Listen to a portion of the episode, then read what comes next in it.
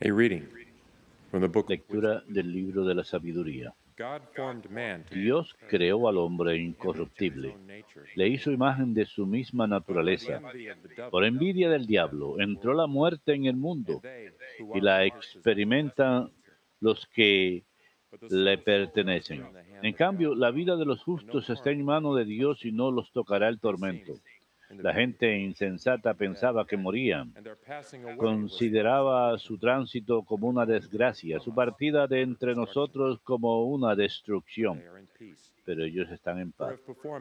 La gente pensaba que eran castigados, pero ellos esperan seguros la inmortalidad. Sufrieron un poco, recibirán grandes favores, porque Dios los puso a prueba y los halló dignos de sí. Los probó como oro en crisol, los recibió como sacrificio de holocaustos. El día de la cuenta resplandecerán ellos como chispas que prenden por un cañaveral. Gobernarán naciones, someterán pueblos, y su Señor reinará eternamente. Los que en Él confían conocerán la verdad y los fieles permanecerán con Él en el amor, porque sus elegidos encontrarán gracia y misericordia. The word of the Lord. Pal- palabra de Dios, te alabamos, Señor. I will bless the Lord. Bendigo al Señor en todo momento. Bendigo al Señor en todo momento. Bendigo al Señor en todo momento. Su alabanza está siempre en mi boca. Mi alma se gloría en el Señor. Que los humildes lo escuchen y se alegren. Bendigo al Señor en todo momento. Los ojos del Señor miran a los justos. Sus oídos escuchan sus gritos. Pero el Señor se enfrenta con los malhechores para borrar de la tierra su memoria. Bendigo al Señor en todo momento. Cuando uno grita, el Señor lo escucha y lo libra de sus angustias. El. Señor está cerca de los atribulados, salva a los abatidos. Bendigo al Señor en todo momento.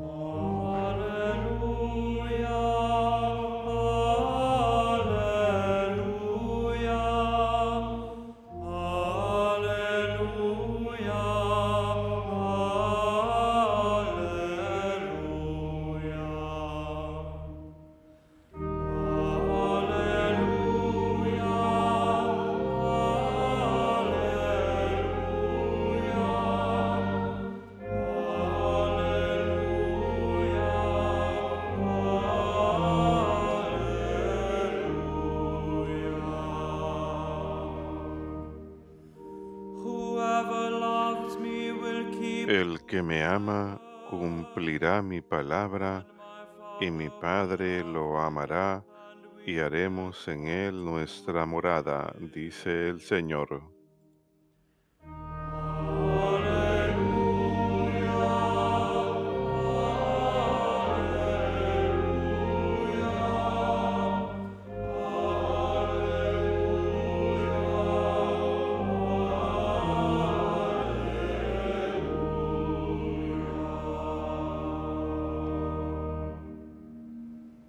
Dominus vobiscum.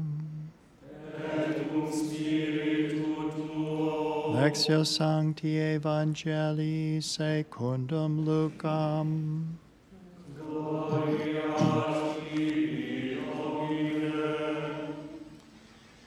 Jesus said to the En aquel tiempo dijo el Señor a sus "Whom apóstoles, supongan que un criado suyo trabaja como labra- labrador o como pastor. Cuando and vuelve del campo, table." ¿quién de ustedes le dice, enseguida ven y ponte a la mesa? No le dirán, prepárame de cenar, ciñete y sírveme. Mientras como y bebo, después comerás y beberás tú. Tengan, tienen que estar agradecidos al criado, porque ha hecho lo mandado. So should it be with you. Lo mismo ustedes. Cuando hayan hecho todo lo mandado, digan, somos unos pobres siervos. Hemos hecho lo que teníamos que hacer. Domini.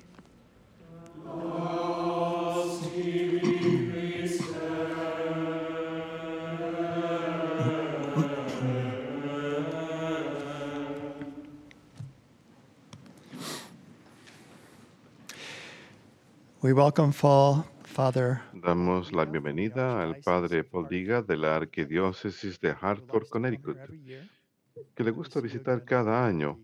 Es un gusto verlo otra vez, Padre Valdiga. Uh, Este sábado parish in pasado estuve en una parroquia en Gardendale de Santa Isabel Seton y para la misa.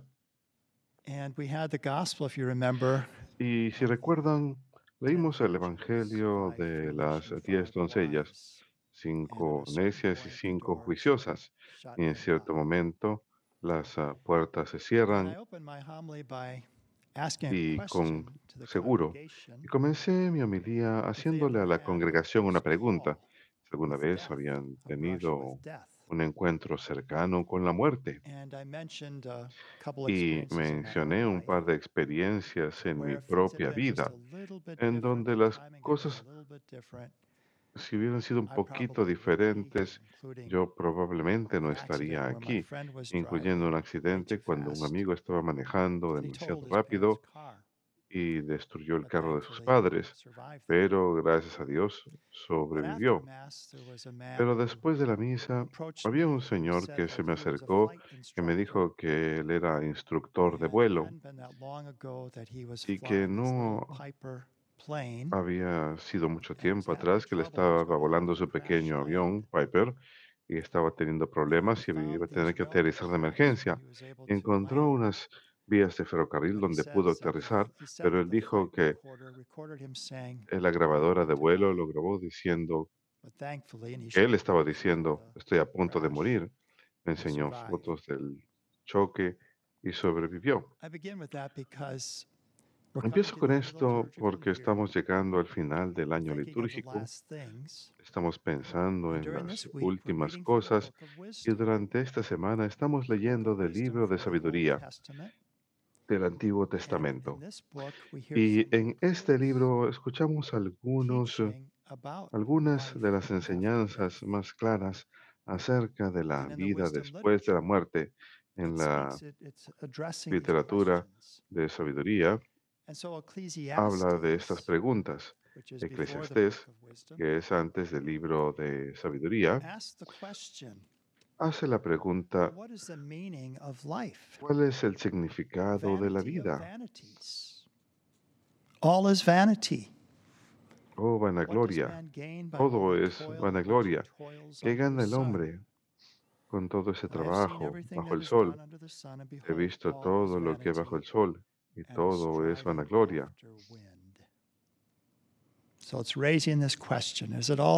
Así que está suscitando esa pregunta. ¿Algo all just a acaso tiene significado? ¿O al final estamos simplemente persiguiendo el viento? Oh, vanidad. Y en el libro de sabiduría tenemos el capítulo 3, we had pero justo antes de ello tenemos el capítulo 2, which is the words of the which are que son palabras de aquellos que no creen en Dios, aquellos que no siguen a Dios, palabras que ellos dirían, son objeciones que ellos tienen acerca de la vida después de la muerte. Pero los incrédulos por sus palabras y hechos llaman a la muerte. Aquí tenemos algunas de las cosas que ellos dicen. Lo encontrarán en el capítulo 2 del libro de sabiduría, justo antes de la lectura de hoy. Nacimos por mera casualidad y ahora en adelante será como si nunca hubiésemos existido. Cuando se extinga. El cuerpo será ceniza y el espíritu se desvanecerá como aire ligero.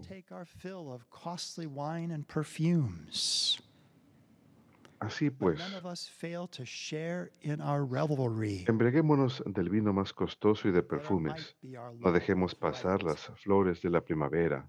Coronémonos on de rosas antes de que se marchiten. Y luego habla de perseguir a aquellos que los reprochan con palabras o ejemplo que van a perseguirlos. But then we have the answer to all Pero luego tenemos la respuesta a todo esto. La respuesta a la pregunta que suscita Eclesiastés. vanidad de vanidades. Hasta las objeciones. O nacimos por casualidad. ¿Alguna vez han escuchado ese mensaje antes? De ahora en adelante será como si nunca hubiésemos existido. por eso después de eso tenemos esa enseñanza clara del día de hoy del Antiguo Testamento acerca de la verdad de la vida después de la muerte.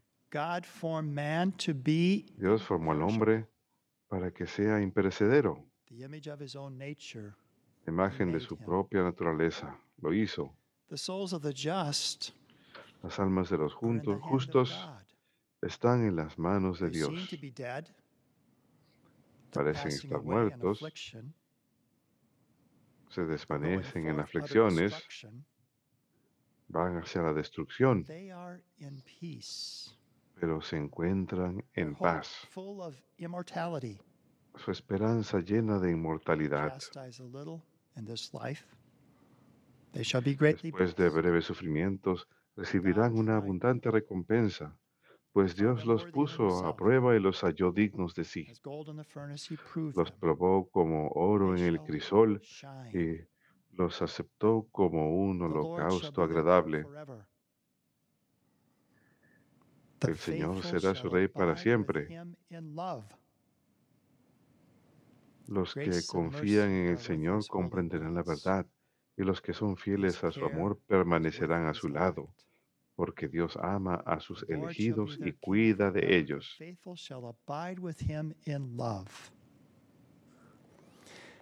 que confían en el Señor comprenderán la verdad. De hecho, en el libro de la sabiduría es cuando encontramos por primera vez la frase uh, el reino de Dios, Basilia Feyú en griego, el reino de Dios. Esto se convierte el kingdom of centro de la enseñanza de Jesús. El reino de Dios está entre ustedes y son sabios los que buscan el reino de Dios. Así que sí, hay preguntas acerca del significado de la muerte. own suscita Eclesiastés en nuestros propios corazones. ¿Cuál es el significado de todo esto? ¿Acaso es vana ilusión? Hay aquellos hoy en día que dicen lo mismo, So que es solo puro, pura casualidad, que no existe Dios. Hay que divertirnos, hay que pasarlo bien. ourselves. And let's persecute those who may speak against Sigamos a aquellos que hablan en uh, contra de nosotros, this, this way en contra de esta forma de vida. So today's uh, reading from chapter La 3 lectura de hoy del capítulo chapter 3, three capítulo 2 y capítulo book of 3 wisdom answers del libro de sabiduría responden esas The preguntas. Lord shall be their king forever. El Señor será rey eternamente sobre So ellos. los que confían en el Señor, el Señor estará con ellos. Esa es nuestra esperanza. Nuestra esperanza está en el Señor. Past July 16th, Este 2023, 16 de julio pasado del tea that was 2023, very dear una comunidad que es muy querida a nuestro obispo emérito, el obispo Robert Baker, 40th celebró su aniversario número Comunità 40, Cenacolo, the la comunidad community. la comunidad del cenáculo, para aquellos que estaban adictos a las drogas y encontraron su camino hacia la libertad al vivir una vida familiar, al dedicarse a la misa y la adoración y a rezar el rosario en honestidad mutua unos con otros. Eso ha ayudado a muchas 72 personas en todo el mundo. 20 countries. Tienen unas 72 They have a number, comunidades en think, 20 11 países. Tienen, me parece, algo así como 11 30-some sisters sacerdotes y in this treinta y community. pico hermanas en esa comunidad. And it was just after their 40th Y fue poco después de su aniversario número 40, un par de semanas después, que la fundadora, la madre. Elvira, falleció. And so we're on their, their newsletter list. And they had this whole Recibimos eh, su publicación, su periódico, y publicaron lo siguiente acerca de la madre Elvira. Quiero compartir solo un par de cosas relacionadas a nuestras lecturas de hoy y su hermosa vida, su generosa vida. Ella nació en circunstancias muy pobres. Su padre a menudo estaba borracho, ella cuenta, y a menudo desempleado. Su madre era enfermera, pero su madre siempre tenía serenidad y le enseñaba que, sin importar cuáles fueran las circunstancias, la vida es buena, la vida es valiosa, sin importar las circunstancias. Por seguro fue difícil para ella tratar de proveer para esa familia, tener un esposo que a menudo estaba borracho, a menudo desempleado. But here's what Mother Elvira said Pero esto es lo que la madre situation dijo acerca de esa said, "My situación con su padre. Ella dijo, mi padre para mí era la universidad que me enseñó cómo amar y servir a todos con dignidad. Fue la primera persona pobre y quebrantada que tuve que recibir, amar y servir. Fue la primera persona quebrantada que tuvo que recibir, amar y servir. Ella dijo, la vida me ha enseñado desde que era niña a siempre pensar en los demás antes que en mí misma. Y hoy reconozco que esta ha sido mi riqueza. Realmente provee libertad cuando nos aprendemos, mother said to her once, "You aprendemos a perdonarnos a nosotros mismos. Su madre le dijo en else." cierta ocasión, no puedes ponerte algo en la boca sin darle primero a alguien, a otra persona. uh, Y hay una hermosa cita en el registro católico, o más bien en eh. CNA, la Agencia Católica de. Noticias. De hecho, este es el registro. Es una hermosa cita de lo que ella dijo cuando sintió el llamado a ayudar a los jóvenes. Primero había ingresado a una comunidad 28 religiosa y permaneció con ellos durante burning 28 años, pero tenía un deseo ardiente de ayudar a los jóvenes. En cierto momento, cuando estaba orando ante el Santísimo Sacramento, cuenta que pudo escuchar los llantos de ellos. Eran como ovejas sin pastor. Tenían todo lo material, pero dentro había oscuridad y muerte en sus corazones. Ella quería ayudarlos, así que pidió permiso. Su superior le dijo que no. Lo hizo durante siete años y siempre escuchaba la misma respuesta. No, no, no. Hasta que finalmente, al séptimo año, le dijeron que sí. 16th, Así que el 16 de julio 1983 in de Saluzzo, Italy. 1983, Bishop en Solozzo, Italia, el obispo Baker estuvo ahí. Cuenta cómo uh, conoció a la madre y uh,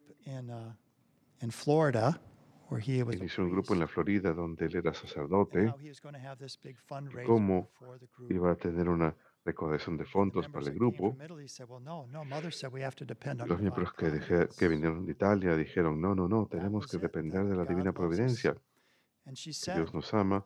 Ella dijo en su "I'm oración a Dios, ella decía, voy a trabajar con todo mi ser para esto, pero ustedes deben demostrarles que ustedes for them." son su padre, van a proveer por ellas.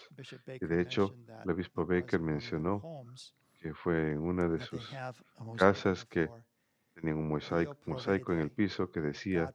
Dios provee. Dios provee. all of these 40 years. Y así ha sido durante estos últimos 40 años. Pero esto es lo que ella dijo. Me adentré en la misericordia de Dios, me remangué la camisa para servir, servir y servir. Gospel, where our Lord ¿Cómo reminds se us relaciona esto con el Evangelio de hoy? a Cuando el Señor nos recuerda que tenemos un deber de amar y servir a Dios que nos ha dado todo, la Madre Elvira dijo, me adentré en la misericordia de Dios, me subí las mangas para amar, amar, amar y servir. Y eso nos corresponde a cada uno de nosotros. El Señor nos señala esto. Cuando hayas hecho todo lo que te he mandado decir, di que somos siervos indignos, hemos cumplido lo que estamos llamados a hacer. Esto es verdad, pero también es verdad que estamos adentrándonos en la misericordia de Dios cuando servimos al Señor, cuando reconocemos al Señor, cuando no somos como los impíos que dicen, "Oh, estamos aquí todos por meaningless. mera casualidad, nada tiene significado, todo termina en la nada. No, la lectura de hoy del libro de sabiduría nos señala que Dios hizo al hombre para que sea imperecedero, que- que los justos tienen paz, sí, fueron puestos a prueba como oro en el crisol en esta vida, pero ahora brillan. El Señor reina sobre ellos eternamente. Y en este periódico. Concluye con al- algunas de las palabras de la madre Elvira, donde dice, us, when you ella say, compartió. Cuando uno dice que Elvira ha muerto, Please don't say it. ay de ustedes, por favor, no digan eso. Lo siento, madre, lo dije. You must sing, dance, because I Deben cantar. Y bailar porque estoy viva. La vida nunca muere. When you say that Elvira has died, woe to Cuando digan que Elvira ha muerto, say ay de ustedes, por favor no lo digan, deben cantar y bailar porque estoy vivo. La vida nunca muere. Eso es lo que el libro de sabiduría nos dice en el Antiguo Testamento. El 10, libro de sabiduría, capítulo 10, Basilea, habla de la Basilea Fiyú, el reino de Dios, un tema que. Jesús tomaría como parte central de su enseñanza. Y el Evangelio que leímos el domingo nos recuerda que todos hemos recibido el don de la vida, hemos recibido segundas oportunidades, pero nos corresponde entonces recordar que algún día nuestra vida llegará a su fin, pero no es el fin para aquellos que aman a Dios, para aquellos que se enrollan las mangas y aman, aman y sirven, como dice la madre Elvira. Los fieles permanecerán con el Señor en amor, porque la gracia y la misericordia está con los santos del Señor. Elect. Y el Señor ama a sus elegidos y cuida de ellos.